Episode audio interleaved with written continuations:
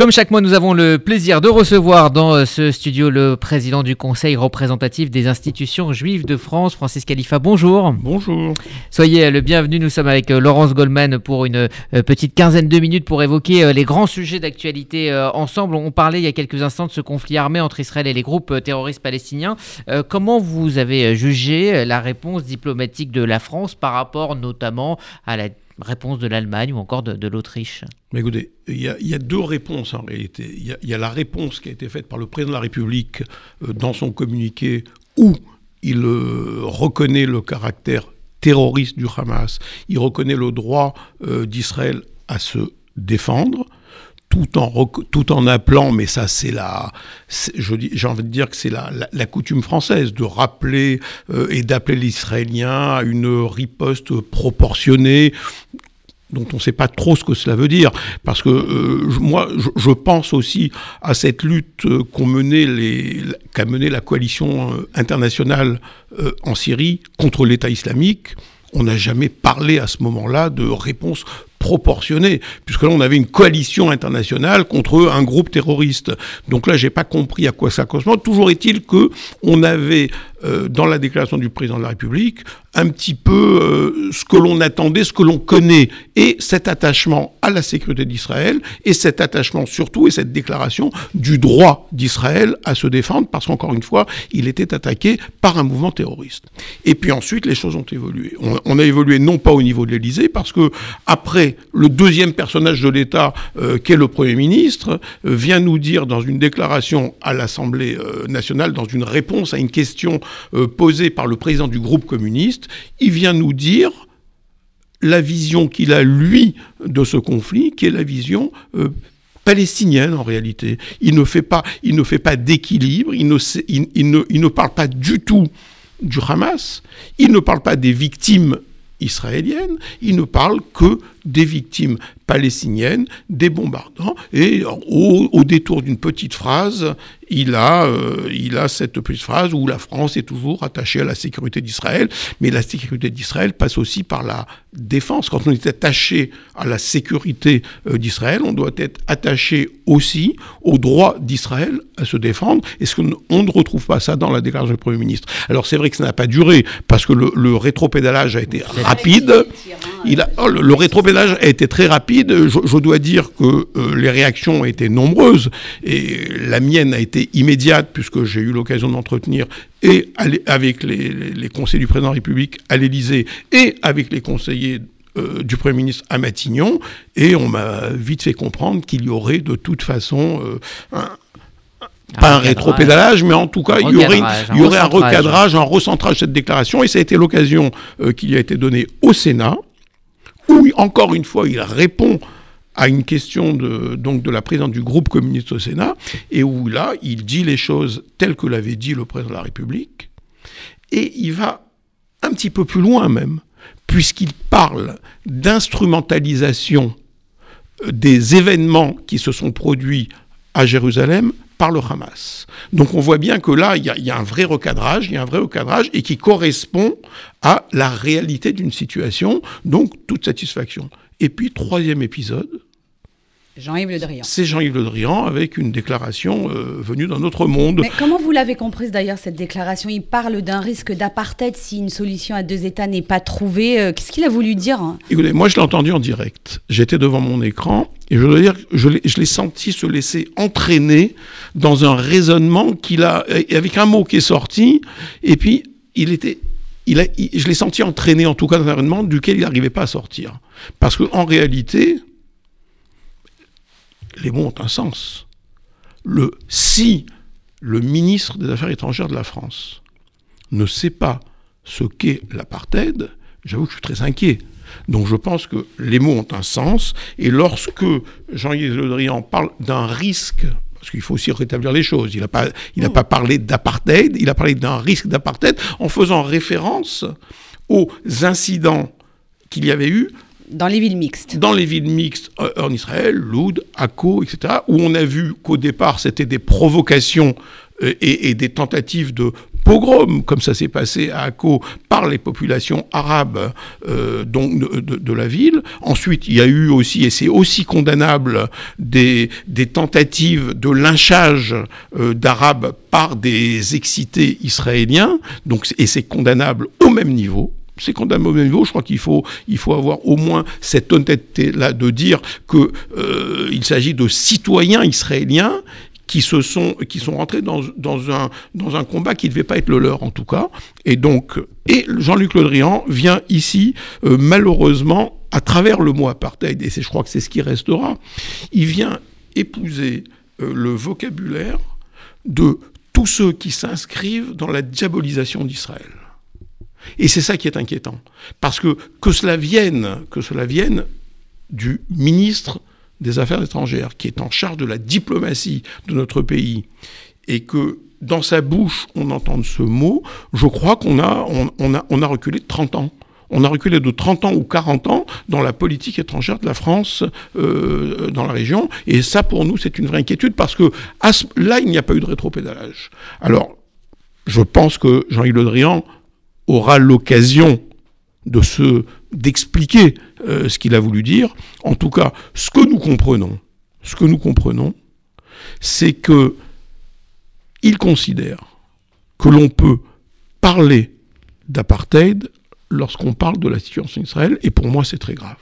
Euh, nous parlions euh, tout à l'heure, Rudy parlait tout à l'heure avec ses intervenants en Israël euh, d'une victoire potentielle du Hamas hein, de, ce conflit qui vient de, s'achever. Est-ce que vous diriez qu'à l'international, le Hamas a remporté également une victoire du point de vue de la rhétorique, de, toute son argumentation autour des, victimes, autour de la souffrance du peuple palestinien, jusqu'à ce qu'on en arrive à ce que le ministre français des Affaires étrangères parle d'un risque d'apartheid en faisant en plus une confusion entre les populations palestinienne et les populations arabes israéliennes. Non, mais je crois, je crois que si on doit parler de victoire euh, du Hamas, euh, ce qui n'est pas le cas, hein, la seule victoire du Hamas, elle a été remportée sur les Palestiniens.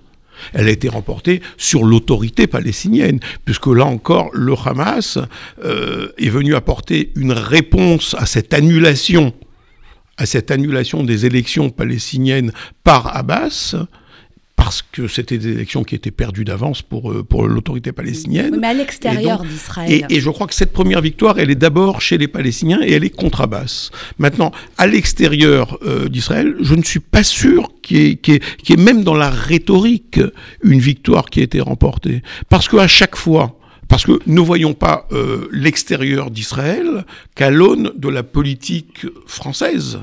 voyons ce qui s'est passé en Europe où en Europe, tout de même, il n'y a pas d'unanimité autour, autour de, des déclarations. On voit, bien, on voit bien ce qui s'est passé en Allemagne. On voit bien le, soutien fort qu'a apporté l'Allemagne à la position israélienne. On voit le soutien fort qu'a apporté l'Autriche. On a, on a euh, la Slovaquie. On a, on a beaucoup de pays. Est-ce que vous pensez que la France doit renouveler son logiciel justement? Moi, je crois que la, France a un, métro de retard. Elle a un métro de retard. Elle n'a pas, elle a pas compris l'évolution de la situation euh, dans la région. Elle, fait complètement, mais, ça s'inscrit pleinement euh, aussi dans l'abstraction dans laquelle la France s'est installée euh, quant aux accords d'Abraham où on a vu, on a vu une France qui, qui, semblait pas du tout concernée, qui n'accordait aucune importance à ces accords, alors que, alors que ce sont des accords qui sont, et, et, je pèse mes mots lorsque je dis révolutionnaires, en réalité, dans l'évolution de la situation. De voir des pays, et on sait que ces accords sont solides, parce que ce conflit d'Israël contre le Hamas, euh, enfin du Hamas qui a attaqué Israël et la riposte d'Israël n'a pas, n'a pas du tout mis en jeu ou en danger ces accords, y compris avec des pays comme, comme, euh, euh, comme le Maroc. Donc on voit bien qu'il y a une solidité, qu'il y a une véritable volonté volonté de faire bouger les choses dans la région et que, que ce, ça passera de toute façon par des accords et par une évolution, alors sûrement aussi par une solution qu'il faudra trouver euh, au problème palestinien. Euh, c'est évident. C'est évident parce que ces accords doivent aussi, ne peuvent pas se limiter euh, pour avoir plus de force, ils doivent s'étendre. On sait que l'Arabie saoudite est quasiment euh, au bord. Au, bord, il y a d'autres pays dont c'est l'intérêt aussi de rentrer dans ces accords parce que je crois que, vous savez, il n'y a pas, pas d'amour entre les, entre les pays. Il n'y a que des rapports d'intérêt. Des rapports d'intérêt. Et aujourd'hui, on voit bien que les rapports d'intérêt sont au bénéfice de ceux euh, qui ont signé ces accords. Ce qui ne veut pas dire pour autant que l'Israélien n'en tire pas de bénéfice non plus. Il ne tire pas que le bénéfice euh, de la paix, il tire aussi euh, un, bénéfice économique, parce que c'est de la technologie israélienne, comme on le voit dans les Émirats, ça va être de la technologie au niveau de l'agriculture, qui tout, cela dans, les pays, sur l'Afrique, etc. Donc on voit bien que ces accords, c'est du donnant-donnant, et ce sont des accords, malheureusement, que la France n'a pas apprécié à leur juste valeur. Juste un, mot avant de, passer à un autre sujet. Euh, vous avez rencontré l'entourage de Jean Castex. Vous avez demandé un entretien avec le Premier ministre. Euh, il va vous recevoir. On ne le connaît pas bien sur ces sujets, Jean Castex. Hein, euh, bah à l'international, on ne sait pas trop ce qu'il pense. Le... J'ai demandé un entretien. J'ai demandé un entretien euh, en urgence que je n'ai toujours pas. Je n'ai pas eu de réponse encore à ma, demande d'entretien. Je pense que je l'aurai. J'ai déjà rencontré euh, le Premier ministre lorsqu'il est entré euh, en fonction. Vous allez lui parler de ce sujet précis. Il est, il, il, est évident que c'est le sujet qui a motivé ma demande d'entretien. Donc c'est le sujet qui sera le sujet qui va être abordé en priorité. et, et, ce qui, et, et, et, je crois que c'est ce qui est important aussi, vous avez complètement raison, c'est que à travers des déclarations comme celle-ci, à travers la déclaration du ministre des Affaires étrangères. On, à travers aussi le de communiqué du CFCM. Et le communiqué du Mais on, a limite, on, on, alimente, on alimente euh, dans notre pays cette importation du conflit et on, on va presque même jusqu'à, le mot est un peu fort, mais presque la justifier. Pourtant, les rassemblements euh, pro-palestiniens euh, qui ont été annulés, euh, notamment à Paris il y a 15 jours, qui se sont tenus le week-end dernier, n'ont pas donné lieu à, ni à des incidents, ni à des affrontements. Ça n'a pas mobilisé tant de monde que ça, finalement, plutôt une bonne nouvelle. La réalité, la réalité c'est qu'il n'y a pas de mobilisation autour de ce sujet aujourd'hui. Lorsque l'on revient 6 ou 7 ans en arrière, et on voit ce qui s'est passé en 2014, ce qui s'est passé en 2009. On voit bien qu'aujourd'hui, cette, cette mobilisation a fait pchit, si je devais reprendre un, terme, un terme du, d'un ancien président de la République. Donc on voit bien que cette mobilisation, parce que on ne retrouve plus, au-delà des quelques euh, musulmans excités et au-delà de l'extrême gauche française qui les excite, on ne trouve plus personne d'autre dans ces rassemblements. La grille de lecture des Français a changé. La grille de lecture des Français a changé. Je crois que le sujet ne les intéresse pas surtout. C'est pas que la grille de lecture ait changé, c'est que le sujet ne les ne l'intéresse plus, n'intéresse plus les Français. Les, Français ont d'autres préoccupations aujourd'hui, qui sont d'abord la crise sanitaire, qui sont la crise économique qui se profile derrière cette crise sanitaire, et le Proche-Orient, c'est loin, c'est loin, et, et, les Français voient, à la différence de leur gouvernement d'ailleurs, à la note de notre gouvernement, on, voit bien que cette, ce, euh, cette, comment dirais-je, ce conflit, ce conflit du Proche-Orient, dont on, dont on pense qu'il n'a de solution qu'à travers euh, une solution euh, je dirais, au problème palestinien, en réalité, peut avoir d'autres solutions, et on l'a vu, et qu'il n'y a plus de blocage en tout cas. Il n'y a plus de blocage aujourd'hui, et tout n'est pas vu dans la région à l'aune de la question palestinienne. Alors vous parliez euh, des préoccupations euh, des Français. Il y a ce sondage hein, euh, sur les élections régionales qui auront lieu dans un mois en PACA avec le risque d'une victoire de, Thierry Mariani qui est tête de liste du Rassemblement national. Il, arriverait en tête, hein, quels que soient les cas de figure. en l'occurrence, la première préoccupation des électeurs en PACA, c'est l'immigration, ensuite la délinquance et seulement en troisième position, la crise sanitaire.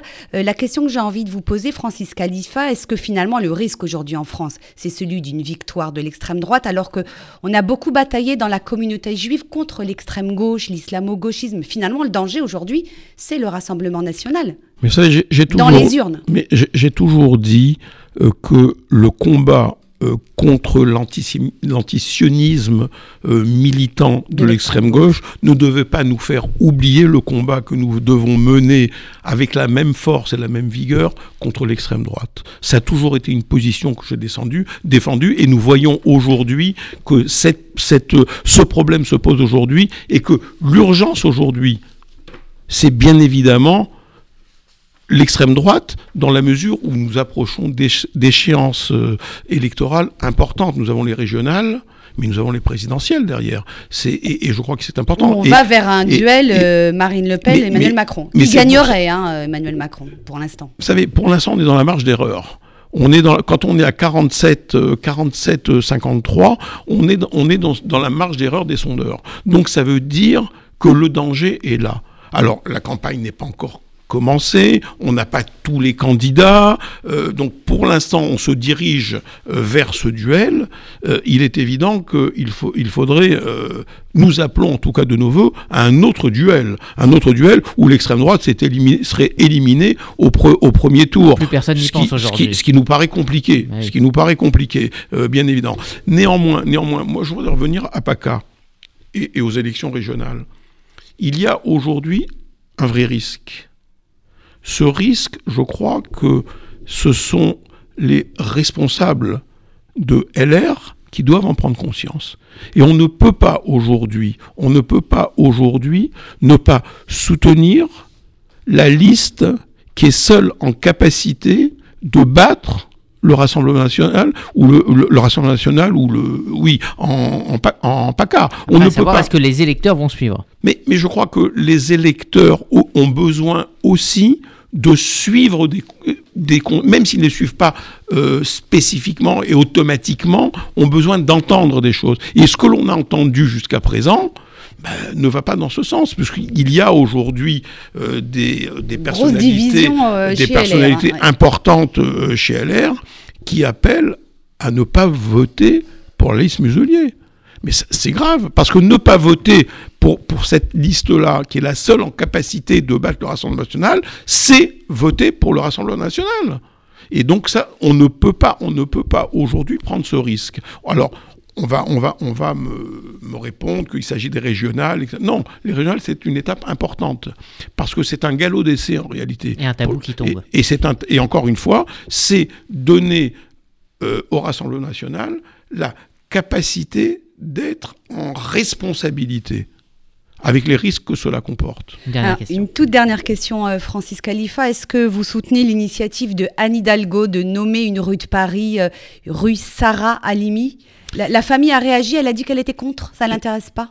Écoutez, d'abord, c'est pas ce qu'a dit la famille. C'est pas ce qu'a dit la famille. Je Elle demande la réparation de l'erreur judiciaire et la réouverture du dossier de l'instruction. Je, comprends, moi, je comprends pleinement. Ça peut pas réparer euh, l'absence de procès. Je, comprends pleinement la douleur de la famille et je comprends pleinement le souci de la famille qui est de dire, qui est de dire, euh, c'est pas avec en nommant une rue Sarah Alimi que nous sommes remplis de notre droit à la justice. Donc nous voulons poursuivre. Et moi j'ai vu le courrier qui a été envoyé à, Anne Hidalgo par le fils euh, Jonathan Halimi, à Anne Hidalgo, dans lequel il lui dit très clairement, d'abord il a remercié de son initiative, et il lui dit très clairement qu'il préfère, il lui demande de différer. Il ne demande pas de ne pas faire, il demande de différer cette décision en attendant que toutes les voies euh, pour obtenir un procès ou pour obtenir la réouverture euh, du procès soit épuisé. Alors il n'est pas d'accord apparemment avec le frère de Sarah Lim, hein. William Attal lui dit sur Facebook, la famille, cette rue ne pourra en aucun cas remplacer la douleur du déni de justice, la famille n'y participera pas. Il faut, qu'ils accordent leur violon peut-être euh, au sein de la famille. Ce qui, est, ce qui, est, certain, ce qui est certain encore une fois, et là je rejoins aussi ce que dit William Attal, ça ne réparera pas la douleur de la famille, c'est évident. La seule chose qui pouvait non pas réparer, mais qui pouvait aider à la réparation de cette douleur, c'était le procès. Enfin, et, et, non pas, la, et non pas la condamnation. Et non pas la condamnation parce qu'il euh, ne s'agit pas un, un procès, on ne sait pas quelle va être l'issue du procès. Mais c'était le procès qui venait réparer en partie parce qu'il y a des douleurs qui sont irréparables, mais qui venaient en partie réparer cette douleur. Et ce que dit dans ce sens-là euh, William Attal, il a raison. Il y a peut-être une divergence, ou peut-être que William Attal est un peu plus direct. En tout cas, Jonathan Halimi, dans un, dans un courrier que j'ai lu, que, qui, m'est arrivé, et qui, où il s'adresse à Sarah Halimi, à, à Hidalgo, pardon, il lui demande de sursoir à la décision en attendant que toutes les voies de réouverture euh, de, ce dossier soient épuisées. Et nous savons que ces avocats travaillent à cette réouverture.